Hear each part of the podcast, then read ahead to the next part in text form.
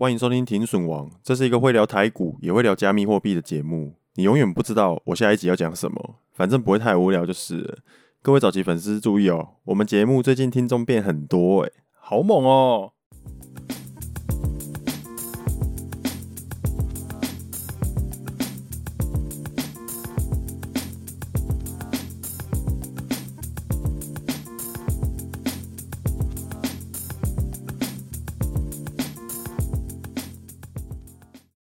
这是我第十四集的节目，现在时间是二零二零年十二月二十八号早上九点。很高兴看到我们的听众朋友变多了，我们的群组呢也多了一些新的朋友。好，那大家开始有在交流，我觉得这样很不错。那我们群组呢没有什么主轴啦，要聊什么呢？其实都可以聊。毕竟我现在节目呢也是一下子聊虚拟货币，然后一下子呢聊股市，偶尔想到呢还会聊一下疫苗、聊电子产品什么的。所以呢，比较希望群组的各位同学可以互相交流。大家良性互动，一起成长。好，首先聊一下跟股市有关的话题。今年股市这一边呢，比虚拟货币还要刺激很多。上一个礼拜我觉得超精彩。先是礼拜一的时候啊，英国传出变种病毒啊，病毒的棘蛋白突变，一堆新闻狂出，超级吓人。人间唯一的一片净土，台湾两百五十三天零本土确诊的记录，这是破了。上个礼拜二的盘啊，你可以看到有一个很明显的崩，大家慌成一片。虽然说你现在回头看了，一切好像就没有发生过一样，但是那两天的盘呢，多少有透露出一点点讯息，那就是呢，尽管股市啊屡创新高，稳健上涨，但是呢，参与市场的这些人呢，还是很敏感，可能三月的那一波崩跌哦，大家还心有余悸，所以呢，一有什么风吹草动，就会开始抽身，很怕自己跑太慢要留下来洗碗。光是病毒突变的这一件事情呢，就可以造成很多的联想。例如之前的疫苗利多，会不会因为病毒突变的消息出来，然后又把这个疫苗利多抵消掉呢？原本的那些啊疫情受害股哦，他们本来在疫苗出来之后啊，突然反转变成疫苗受惠股，那会不会因为这个消息，因为病毒突变的消息，他们又再次反转呢？哦，所以就诞生了今天的主题：反转之后的再反转，圈圈圆圆圈圈，学校花店，荒野到海边。我这边有一个很有趣的例子啦，跟反转有关的例子，好，疫苗呢造成股市大风吹的例子，好，要跟大家分享。这个是呃比较近期发生的事情啊，还算是喜忧腾腾啊，那就是台股的一五九八，然后跟一七三六，戴宇乔山，好，这两只的故事，我就个人觉得很经典。戴宇这只股票，它的题材啊是居家健身啊，健身器材，它算是今年呢非常出风头的一只标股。那它从今年的六月啊，一路涨了一季哦，哦，从四十块一路涨到一百四十二块才回档，涨幅是两百五十 percent 哦。回档之后，哦，它出出现回档之后，大概两个月的时间，十一月的时候呢，它又开始拉。那我之前有说过嘛，我比较喜欢买突破哦。如果你听不懂我在讲什么的话，那你可以拉线图出来一起看一下，我尽量口述完整一点。戴宇在十一月四号的那一天呢，啊，它有一根很漂亮的突破红 K，然后呢，我就在那天上车。大概买在一百四十块的那个位置，技术上来说，这个是一个回后买上涨。本来预计呢，短线爆发力如果够的话，我要在一百七十左右在那边停利哦。但是很衰小的就是呢，进场之后，我因为加码，然后买的点位有点太高了。十一月九号的那一天呢、啊，它差点涨停，但是锁不太住哦。加上我的加码点，然后又又离那个涨停有一点太近。所以我在那一天收盘之前呢、突然觉得真的是有点堵然哦，一整个心情不愉悦。那我就想说啊，算了啦，干脆这一笔就当做失败哈，我就全部把它出掉。这一笔就当做我做失败了，然后我全部出掉之后，我再玩别的就好了。好，所以我就在十一月九号的那一天收盘之前，把我的待遇全部都出掉了。结局是小赚。之后的故事发展，还蛮戏剧化的哦，就是在十一月九号的那一天晚上，发生了一件大事哦，疫苗出来了。哦，我记得之前在第七集的时候啊，在那个最后面的时候，有跟大家讲这件事情。因为我那个时候在制作第七集的最后面，哈，大家就遇到这件事。疫苗出来以后啊，原本的疫情受惠股可能会有机会变成疫苗受害股。我先打一下预防针哦，我不是要说我多厉害哦，你看我都已经十二月底了才来讲这件事情哦，所以只是在回顾而已，你们就当做听故事听一听就好了。好，那大家可以看一下一五九八跟一七三六。戴宇跟乔山呢，刚好在十一月九号的那一天之后，他们就分道扬镳。明明就是差不多的东西，然后明明就都是健身器材，同一个族群的东西，怎么呢？怎么乔山在十一月九号之后涨了一个多月，然后戴宇呢却跌了一个多月呢？原因就是因为戴宇它主打的是家用市场，然后乔山呢，它是比较偏商用的领域。大方向来说是这样啦。疫情严重的时候啊，大家家用健身器材就会觉得很火热哦，所以你也可以看到，虽然之后呢待遇跌了，但是它的营收开出来还是超漂亮的。从八月到十一月，它的营收呢都是递增的。Q 三开出来的 EPS 竟然还有三点七四，怎么看都觉得很有机会可以挑战两百块的股价。但是很可惜的就是啊，没有哦，疫苗出来之后它就开始跌了。不管疫苗量产了没有。光是消息出来而已，市场就变脸了。反观乔山呢，十一月九号之后啊，乔山就开始从七十块一路涨到一百，涨幅百分之四十哦。好啊，我也有买啦，但是我没有重压啦。我我这个人就是不重压了。我在它上涨的途中，我还有稍微下车一阵子，诶哦，大概只有吃到十几 percent 的涨幅啦。那现在回顾回顾起来看，真的是有惊无险呢。就因为我十一月九号那一天带宇操作不顺利，然后赌烂下车，结果就躲过了带宇跟乔山的交叉。哦，我还有朋友跟我说，哇，你怎么那么厉害，神卖诶。哦，没有啦，运气好啦，就只是运气好而已。那会聊到这个呢，只是刚好疫情反转的话题，所以呢，跟大家提一下这段经验。哦，我记得啊，当时带宇刚下跌的前两天，有注意到呢，有人在讨论带宇的下跌。他们说，哎，为什么会跌？请问带宇怎么了吗？营收这么好，为什么会跌？哦，那还有人在那边喊，大家不要怕啦，这个是主力在甩轿啊，把信仰不足的人甩下车。哎，他的营收超棒的，赶快赶快，有低我们赶快捡便宜。然后呢，然后就没有然后了。哦，相关的案例啊，大家可以参考一下元刚跟元展，哦，或者是一些口罩防疫相关的概念股，在疫苗出来之后呢，他们的走势长怎么样子？好，大家可以去参考一下。主要是想要借由这个案例啊，跟大家分享一个心得啦。不管你再怎么嘴硬。股价呢跌到自己当初设定的底线，你还是要乖乖停损。看错真的没有关系，不要输钱比较重要。有一些人啊，他很爱凹啊，在股票跌的时候，他们找的理由千奇百怪。最诡异的那一种，就是把什么都推给一个呃看不见的那个主力。我真的不知道是不是大家在国中的时候啊学公民，然后学到经济学里面的亚当斯密，好、哦，他说自由经济市场有一只看不见的手。我觉得可能大家国中的时候都被这个东西暗示了。哦，Inception。Inception 听得懂吗？呃，如果听不懂的话，那万花筒写轮眼啊、大家都被万花筒了啦。无限阅读哦，我有一个朋友就是这样，他买的股票啊，他只要跌了，他就会说，哎、那是不是有人故意在压价啦？呃，不然他就是说，哎、欸，哎呦，这个是主力在控盘呐，故意要躲处置啦。不是啊，你为什么会觉得只有一只看不见的手？你真的确定只有一只吗？我觉得他呢，这样就是要去脉络化了，把复杂的涨跌原因呢，这些变因直接简单化。想象成呢，有一个万能的主力在背后默默的控制一切哦。我那个朋友就是这样，他没办法思考太复杂的东西，就会把它弄简单，完全不管他的假设呢到底对不对。哦，这个概念有点类似原始人。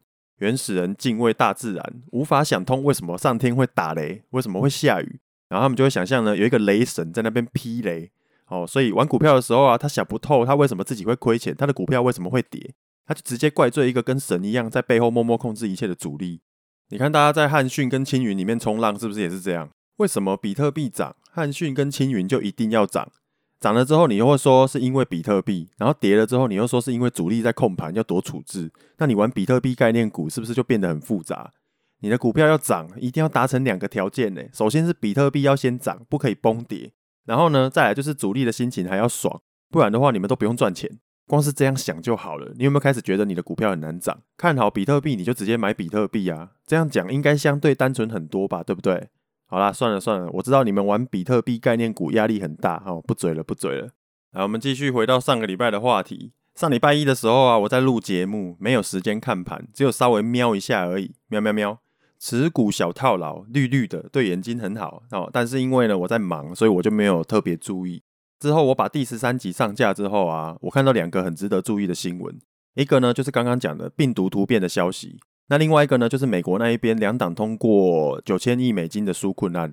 我那时候看到就想说，呵呵，这下好玩了，哦，有趣了，一个利多，一个利空，这样到底要怎么玩呢？哦，像这种时候呢，我就会把期货的钱啊都捏着，哦，哪怕捏着，不要乱玩。礼拜一那天早上的时候啊，比特币本来又要挑战两万四的关卡了，结果呢，他晚上呢就跟着那个小道跟小娜一起往下掉。币安超会挑时间的，他那一天晚上又临时维修了，哦，看到很多人在问，我才发现币安又当了，哦，当一次不够，还可以再让你当第二次。比特币的价格就因为币安的维修，然后就卡在那里。像这种币安宕机的时候啊，你比特币的价格要去哪里看？哦，如果是平日的话，你就可以看夜盘的那个期货。OK，好，那根据我看夜盘的经验啊，通常你看到杀很深，等一下呢 V 起来的机会就很大。但是呢，我还是有假设一些状况了，万一它后面 V 不起来，我应该要怎么处理？好，那结果就是呢，真的有 V 起来，道琼还是继续守在三万。隔天早上呢，就看到一个新闻，在解释昨晚为什么股市可以 V 起来。他说，专家指称变种的病毒呢，疫苗可以对付。哦，所以道琼呢就涨起来了，VIX 恐慌指数呢就小红了。专家一句话就拯救了世界，真的很棒诶。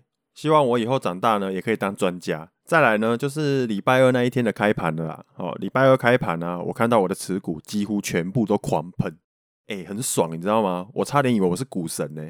我买了什么塑化啊、被动元件啊、半导体三小的，通通都喷上去。确认完之后，我就带着愉悦的心情继续看我的书。大概在中午十二点半的时候啊，想到，然后把手机拿出来看一下，靠，怎么指数呢？突然又翻黑，然后又跌了快要一百点。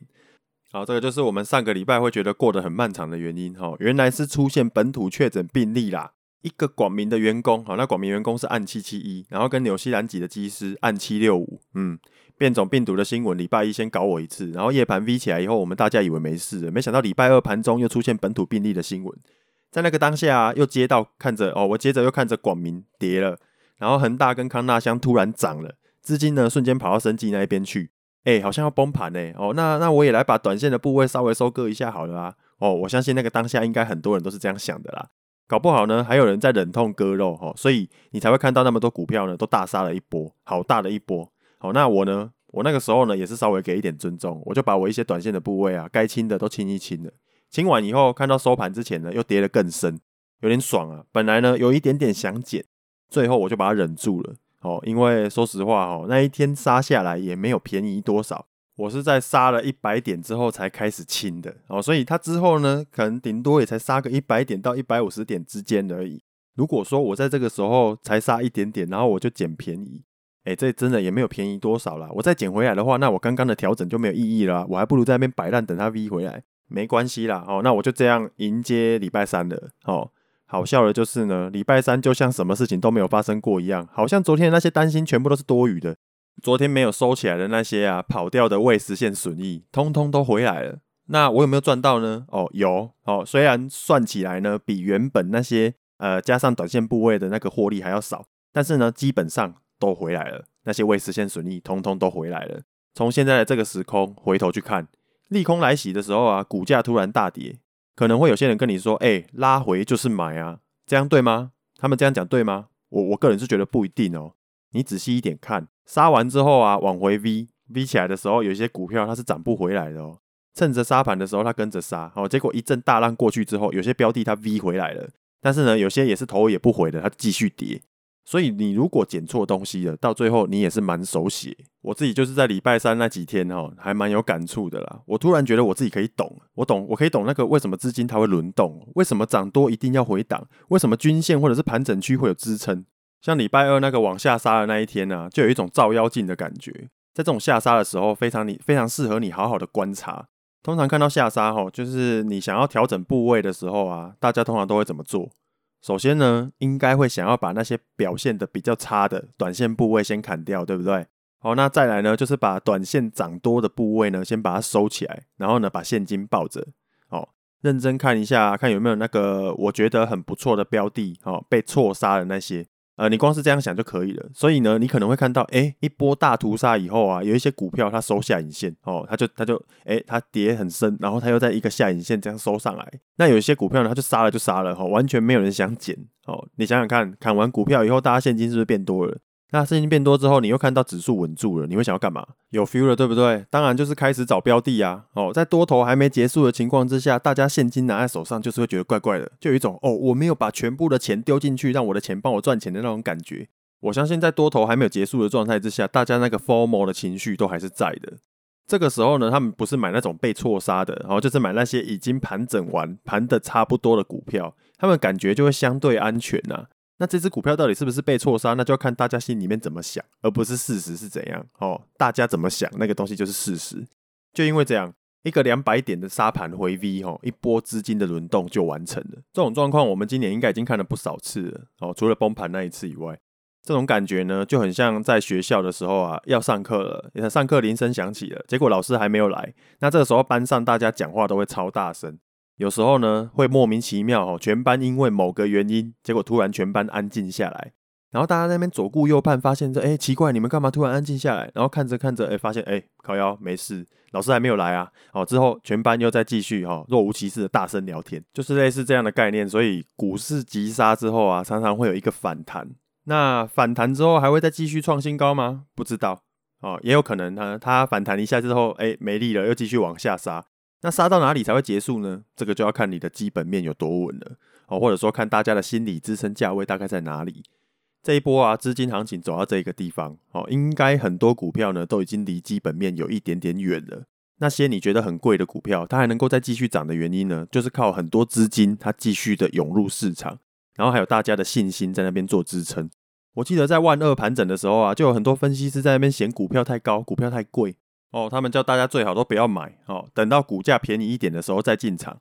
那你看，从万二到现在都万四站稳了。哦，我看那些投顾老师呢，也都开始认错，然后开始做多了。接下来到底可以涨到哪里？我相信是没有人会知道的。哦，那我们就且战且走啊，反正以无限 QE，台币升值，资金流向台湾，就是做多，不要怕。哦，顶多大家一起停损，一起取暖。我们不求赚翻，哦，只求最后留下来洗碗那个人不要是我就好了。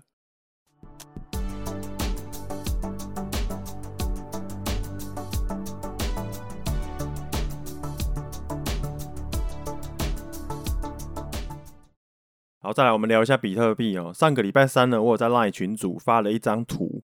那我在这边讲一下，比特币之前呢，我是抓它的高点在二三八零零，然后它的低点在二二三五零这个区间盘整。那我那个时候就说，只要它在这个区间，好，我就不会动。那我也建议呢，大家在看它价格的时候呢，你不要看它一大拉就跑去追。现在的比特币呢，真的是算蛮稳的哦。你看它从两万突破之后啊，也是费了很大的力气才来这个区间盘整嘛。想做多的呢，你就抓区间盘整的底，然后上车哦。我有听到一个消息，说什么圣诞节的时候有一批比特币的期货要结算啊什么的。圣诞节之前有听到有人在讲啦，哦，就是因为那个比特币的有一批期货要结算的消息，然后就有人说他想要先卖一下他的比特币，然后留着现金，等这个利空发酵之后，他再低接。嗯，我真的觉得你很有想法，你很棒。好，结果在比特币在圣诞节的那天晚上，哦，然后圣诞节之后的那两天，偷偷的突破两万四，哦，又创新高了。尴尬，真的太无情了哦！两万四之后又在两万五，两万五之后又在两万六，我已经好久没有体会到这种刚起床就能够看到比特币涨很多的感觉了，真的太无情了哦！建议你去把第十一集跟第十二集再给我听一次，不管涨还是跌，都有人赚钱。好，所以有买的人呢，你只要买点抓好，停损设好，其他的消息你就看看就可以了。真的啦，没有那个利多利空在提早告诉你的啦，哪有那么简单啊？上一节节目有说啊，很多新韭菜进来了，大家是因为好奇比特币才进来的。那他们进来之后看到比特币在这里盘整，好无聊，怎么那么无聊？如果是你，你会干嘛？哦，我猜大家应该都会去玩小币啊。如果你有币安账号的话，你天天都可以在排行榜上面看到有很多涨幅很夸张的小币，有一些呢甚至还可以放空，超好玩哦。上个礼拜就听到有人在玩狗狗币赚钱，哦，玩 GRT、XRP 什么的。币圈很多奇奇怪怪的币啦，我之前在挖矿的时候也玩过很多，妈的，乐色到不行，然后超乐色烂到我都想要笑的虚拟货币，但是它就是可以涨，超北蓝的。之后我会再另外做一集跟大家分享。好，那我这边先讲一个，我玩过一个叫阿尔卑斯币的，哦，就是阿尔卑斯山的那个阿尔卑斯，它这个虚拟货币的宗旨呢，它就是要维护阿尔卑斯山的环境，好，比如说登山客上去之后，然后把垃圾丢在那边，然后就没有再捡回来。然后他想要弄一个组织，哦，可能上去阿尔卑斯山那地方捡垃圾还是什么的。看完白皮书之后，我就开始挖了，大概挖了三天吧，好，挖了几千颗哦。好，有一天我在洗澡的时候，越想越觉得我很智障，我到底挖这个冲它小了，哦，实在太白痴了，所以我就放弃了。现在它到底还在不在，我也不知道。之前还玩过一个叫做金鱼币的，哦，它的 slogan 叫做一起成为大金鱼，哦，那到底在干嘛，我也不知道了。哦，竟然还能够赚钱，哦，超白痴的。我之后再做一集跟大家讲。这段时间你要玩小币是可以啦，但是大家就自己注意安全齁。上个礼拜四就看到瑞波币的新闻，很多交易所下架瑞波币，哦，那 SRP 整个大跌一段，看到有人放空赚了十几倍，我就知道了，应该又有人被收割了，啊，真是太无情了。你玩小币其实还有一个很大的风险啊，就是当比特币在大涨的时候，很多小币都会被它吸星大法，整个精力全部都被比特币全部吸光。那你如果刚好正那个当下正在玩小币的话，你就会有一种啊，我在那边耕田，然后转个头，然后看到旁边那个地方在放烟火，结果那边放烟火不关我的事的那种感觉。如果你很会玩的话啦，币圈真的是很好赚了，但是呢，它风险也是很大啦。你有被割过的话，应该就会懂了。没有碰过币的人啊，就会觉得比特币波动太大，很危险。但是你真的玩过小币，你就知道了。我靠，比特币超稳，单你主力想要控盘还很难嘞。哦，你们大家就用自己的脸去体会吧。也要稍微注意一下时间成本哦。你玩小币就是要一直看，一直看。那些小币啊，很多都很脆弱哦，像狗狗币，Elon Musk 随便发一个 Twitter 就把它拉起来了。有一些币啊，随便一个假新闻就可以暴涨暴跌。你整天在那边看这些哦，假如有赚钱的话，那还好哦。哦，那亏钱的话就很不值得。我有追踪一些啊那些名人的 Twitter 啊，看他们在那边喊来喊去，很好玩。但是呢，你要我真枪实弹进去小币里面跟他厮杀。我宁愿花时间看股票。哦，我假设一个状况啦，你参考一下。假如你玩狗狗币，然后玩到财务自由，假设哦，你真的赚到爆，然后玩到签车、买房，甚至上新闻，你觉得新闻会怎么写你？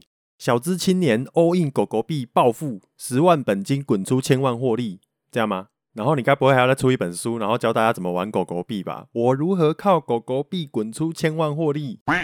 等你当阿公阿嬷的时候，你再跟你的孙子讲啊，阿公当年玩狗狗币赚超多哎，啊，稍微脑洞一下，你就觉得这个人生很荒谬。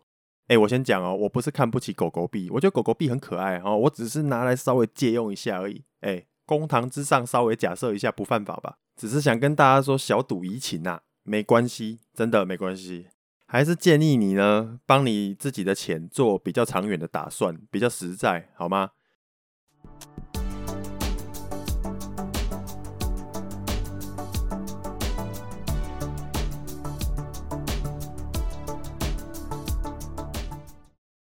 好，那我们接下来呢，看一下大家的留言。首先是 YouTube 这边呢，有一位新的留言，他叫做 Best Best Song 哦，他说我也要当早期粉丝，惊叹号。好，感谢感谢订阅。这一段时间节目真的是成长不少哦，大家好像还蛮喜欢前面几集的那个开头。哦，以后这个节目红了，你就是早期粉丝诶，好猛哦。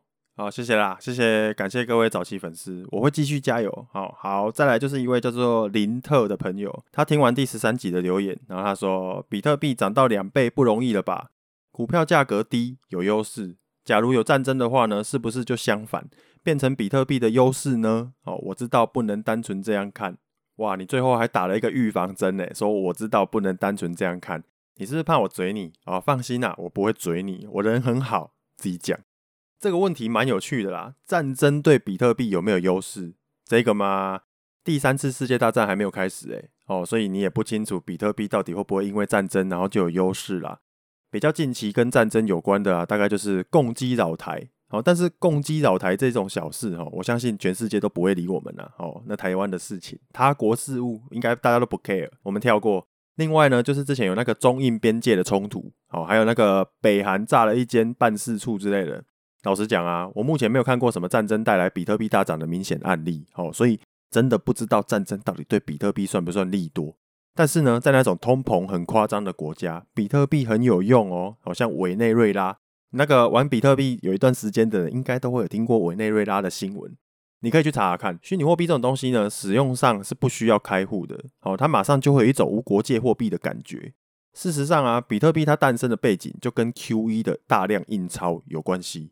比特币呢，它已经诞生十年多了。哦，它原本的愿景就是想要让那个比特币呢，当做日常交易用的媒介。但是呢，就比特币的现况来看，如果全世界都用比特币的话，那个速度实在是太慢了。比特币的区块容量啊，也很难负荷这么大量的小额交易。全世界的人都用，一定是没办法的。之后啊，比特币有一个发夹弯的说法，哦，就是说，哎呦，比特币不是拿来大家日常小额转账用的啦，比特币可以拿来做价值储存啊，当做电子黄金啊。我个人是觉得这个讲法很阿 Q 哦，但是就现况来说，很明显，它目前就是走一个这样的路线。我个人是希望啊，这个世界哦，可以借由跟比特币或者是这种区块链的互动，从这里面学到一些事情，哦，让现有的系统更加的进化。或者说，最后把区块链当做一种工具，然后跟其他的高科技做结合，这个是我比较期待的。反而呢，比特币最后有没有真的取代全世界的货币？有没有涨翻天？有没有让我财务自由？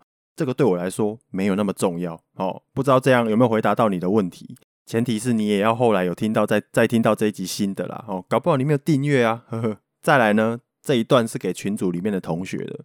我们群组呢有同学说，他认真做功课之后啊，对虚拟货币呢有些地方还是觉得很模糊。他想要懒人包啊，希望我讲一下基础概念，怎么开户，怎么保存比特币之类的。好，那我这边呢花一点点时间稍微回应一下。诶，在比特币的世界里面呢，你不需要有户头哦，你只需要有一组私钥就可以了。好，然后这一组私钥啊，它有一个对应的收款地址，这个收款地址就像 email 那样。它是拿来让你收款用的哦，就只有这样哦，真的就是这么简单哦。你买比特币以后啊，从交易所，然后把比特币打到自己的钱包里面，不管你的钱包是什么形式啊，就算你的钱包不见了也没差，因为比特币本来就不是存在你的钱包里面的，比特币只是区块链上面的记录而已哦。比特币本身没有实体，它本来就不存在，你只要有私钥，你就能够支配你的比特币哦。所以大家很常问的就是说，诶。用哪一种钱包比较安全啊？其实那个都只是媒介选择的问题而已。你你买的你买比特币，你就是买一个区块链上面的记录。不同的币它有不一样的区块链哦，所以呢，你可能会有超多组的私钥需要保存。例如说以太币、莱特币，它就各有各的钱包私钥需要你去保存。那你可能会有疑问说，没有啊，我我只有一个钱包啊，我只有一组私钥啊，我用一组私钥我就可以玩很多币耶。哎，没错啦，那个可能是因为你玩的呢，那个币是以太坊上面发行的 token 哦，所以你只要用以太币钱包就可以了。我的意思是说，如果你玩的币啊，它是其他区块链的，那你一定会需要去开别的私钥，你有很多私钥要保存啊。我相信讲这样应该已经够详细了。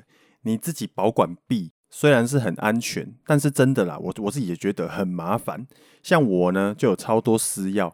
我们挖矿一定要用自己的钱包，很少会用交易所的地址哦，因为它有可能会打到平行时空里面去。呃，你如果嫌麻烦的话，我是觉得你可以直接开一个币安账号就可以了哦，你就可以同时拥有那个交易所里面的全部钱包了，你都不用自己记私钥。反而呢，诶，对你来说，你可能会觉得比较习惯啊。大部分的人呢，应该还是主要都用交易所的钱包来处理自己的币。对有些人来说啊，反而呢，他们比较担心那种呃私钥不见，哦，或者说呃有些人会觉得说，呃把自己的私钥搞丢的机会，可能会比那个交易所跑路的机会更大。他觉得比较不相信自己，反而宁愿相信交易所。哦，好啊，那那这样 OK 啊，那你就放交易所啊。哦，呃，目前呢，我用的交易所呢也倒的，诶，有有些倒了哦。可是，呃，大的那一些，我觉得比较安全的，我放比较多的那一些，其实他们都还蛮稳定的啦。放自己的钱包真的是比较麻烦，没有错啦。因为呢，你会先去交易所买嘛，然后你买完之后呢，再传到自己的钱包地址。这个动作是要上链的，这个交易记录有记录在区块链上面的那个意思啦。哈，上链的话，你就要被收一笔手续费给矿工的哦。之后，如果你想要卖比特币，你还要再把那个比特币从自己的钱包再打回交易所交易，然后还要再上链一次，一样也是要给手续费。手续费多少那不一定啊，好看当下的情况。我个人是觉得呢，那个手续费的。金额跟跨行转账的金额差不多啦，我觉得少少的而已。但是有些人呢，他们觉得很 care，可能是那一套说法吧。有钱人想的跟你不一样哦。有钱人呢，连那个跨行转账手续费的那个十块他也要省，好，大概是这样吧。好，那那如果你很 care 的话，那你就自己小心一点。好，你可能可以，呃，你就放在交易所里面，你就可以省这一笔钱。那你省钱的当下呢，有多少风险，你就自己想一下。好，那如果你用交易所的钱包呢，它的好处就是很方便，很省事。而且呢，网内互打免费哦，什么意思？例如你想要转账比特币给你的朋友，结果呢，你们你跟你的朋友刚好有一样有同一间交易所的账号，那你们彼此之间呢互转比特币哦，或者是其他任何的币都没关系，你们就不需要手续费，因为你们这一笔交易呢，它就是在交易所里面进行的，它是没有上链的。那这个东西呢，就跟比特币的区块链一点关系都没有。你应该知道这是什么意思吧？听到这边，应该很多人都有意识到了。比特币它就是区块链上面的记录。那你在交易所里面拥有的比特币呢？如果说，诶，你在那边往内互打，然后转来转去，却没有记录在交区块链上面，哦，从最根本的定义来说，那些比特币全部都是交易所的。哦，你只要把比特币打进去交易所，那些币就不是你的了。这样有懂吗？哦，那交易所里面呢、任何传送比特币的行为，它都不用收钱，因为那些交易全部都没有上区块链。你用交易所钱包，就代表你信任这一间交易所。那那个你的风险呢，就是交易所恶性倒闭，他口头承诺你这些币可能都会不见哦，就这样。那你用自己的冷钱包呢，就是就算所有交易所都倒光了，你的比特币还是没有影响。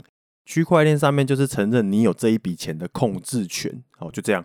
哦，好，那我也分享一下我都怎么保管比特币跟以太币啦。哦，比特币的部分呢，我都是用手机钱包的 App，这种 App 呢还蛮多的。哦，什么 BRD 啊、Blockchain 这个都可以。我会把那种绝对不会动到的部分，哦，我就只会把那种绝对不动的部分放到自己的钱包里面，然后我把私钥收好，就这样而已。哦，那我的比特币有一部分呢，也是放在交易所，那我最大部分是放在币安啊，哦，我是操作用的。那一部分呢，我还会放在 BitoPro，哦，随时卖掉换台币用的。那以太币的部分呢，它能够用的钱包，好像用的能够用的 App 更多啦。哦，那我个人是用 Trust 一种手机钱包。你也可以找一些啊，能够跟智能合约互动的钱包做使用啊。如果说你有需要用到的话，呃，像我的话，我个人还有另外用电脑的一个叫做 MetaMask，好，一个 Chrome 浏览器的扩充套件。呃，你一组私钥啊，你是可以同时使用很多个媒介的啦。你只要把你的私钥导入之后就可以了。有些钱包 App 啊，你甚至不用导入私钥。如果你只是想要查看里面有多少钱的话，那你只要输输入钱包地址就可以看了，你不需要导入你的私钥。哦，好，那除了以太币跟比特币之外啊，我一律都用钱那个交易所钱包，全部都用交易所钱包就好了。反正呢，那些东西我也不会长期持有啦，那你就用交易所钱包就好了，不用那搞得那么复杂，自己一大堆那种一大堆私钥要保存，大概是这样啦。大家如果有什么想问的话，你可以在 Apple Podcast 那边留言。好，那我会在之后的节目呢再回答你。好，那今天的内容大概就这样啦。哦，我们节目真的很可怜呢，明明就蛮多人听的，但是就是没什么留言。虽然大家都给五颗星，我是很爽啊，你知道吗？Apple Podcast 它的排行榜啊，好像是订阅人数成长比较多的，它就比较容易上榜哦。我们节目呢，在这段时间是有诶固定都有在排行榜上面徘徊啦。哦，那还麻烦大家帮帮忙哦。喜欢我们的节目的话，欢迎订阅频道，然后在 Apple Podcast 打新留言。你们都是早期粉丝。感恩，谢谢大家的支持。听说我每个礼拜一的傍晚啊，会更新新的集数。以后如果有比较红的话，我再考虑看看要不要一个礼拜两集。现在就是一个礼拜一集，就有一点忙不过来了。呵呵。好，那节目就先这样，拜。